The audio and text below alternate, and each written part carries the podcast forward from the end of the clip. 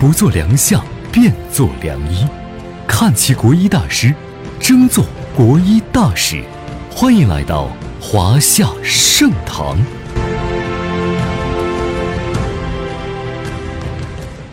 各位听众朋友，大家新年好，我是林子。在春节长假期间，你们都是如何度过的呢？相信大家心中早已经有了计划。有的朋友要走亲访友、聚餐美食，有的呢要赖床睡觉、外出旅游、休闲娱乐。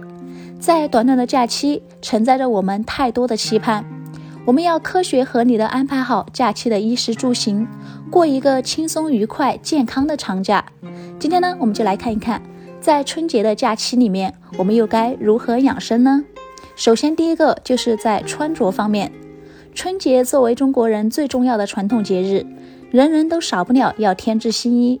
为了衬托节日氛围，常常会选择颜色亮丽、款式新颖的衣服。但春节处于寒冬腊月，在穿着方面要注意宽松、保暖和实用。老年人和体弱者在外出时一定要戴上帽子和围巾。由于寒多自下而起，传统养生主张春节时期衣着宜下厚上薄。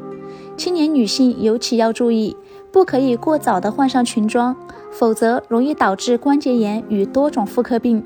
春天适当的无一无，可减少常见的呼吸系统传染病的发生。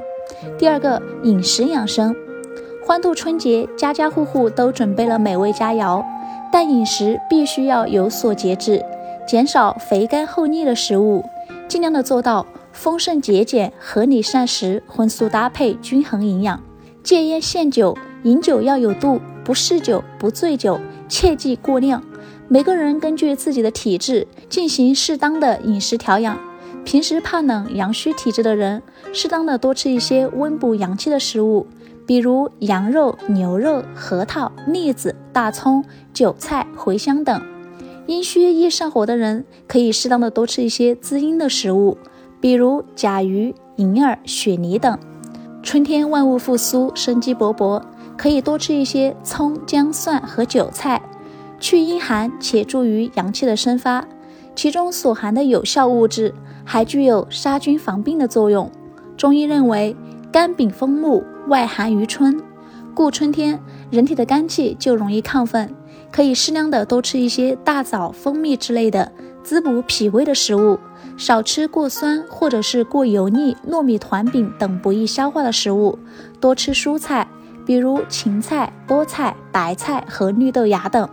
第三个，在居住方面，在春节期间，我们都有大扫除的习惯，擦窗抹除，角角落落都要清扫一番，陈年旧尘一扫了之。家居环境务必明亮畅快，而不应暮气沉沉，毫无生气。另外，贴上喜气洋洋的对联，再换上几幅迎新的书画，添置几盆花，更能够增添节日喜庆的气氛。室内的温度要适宜，请开门窗通风换气。全家团圆之际，出于守岁的习俗或者是娱乐活动，不少人都是到了凌晨才入睡的，甚至通宵不睡。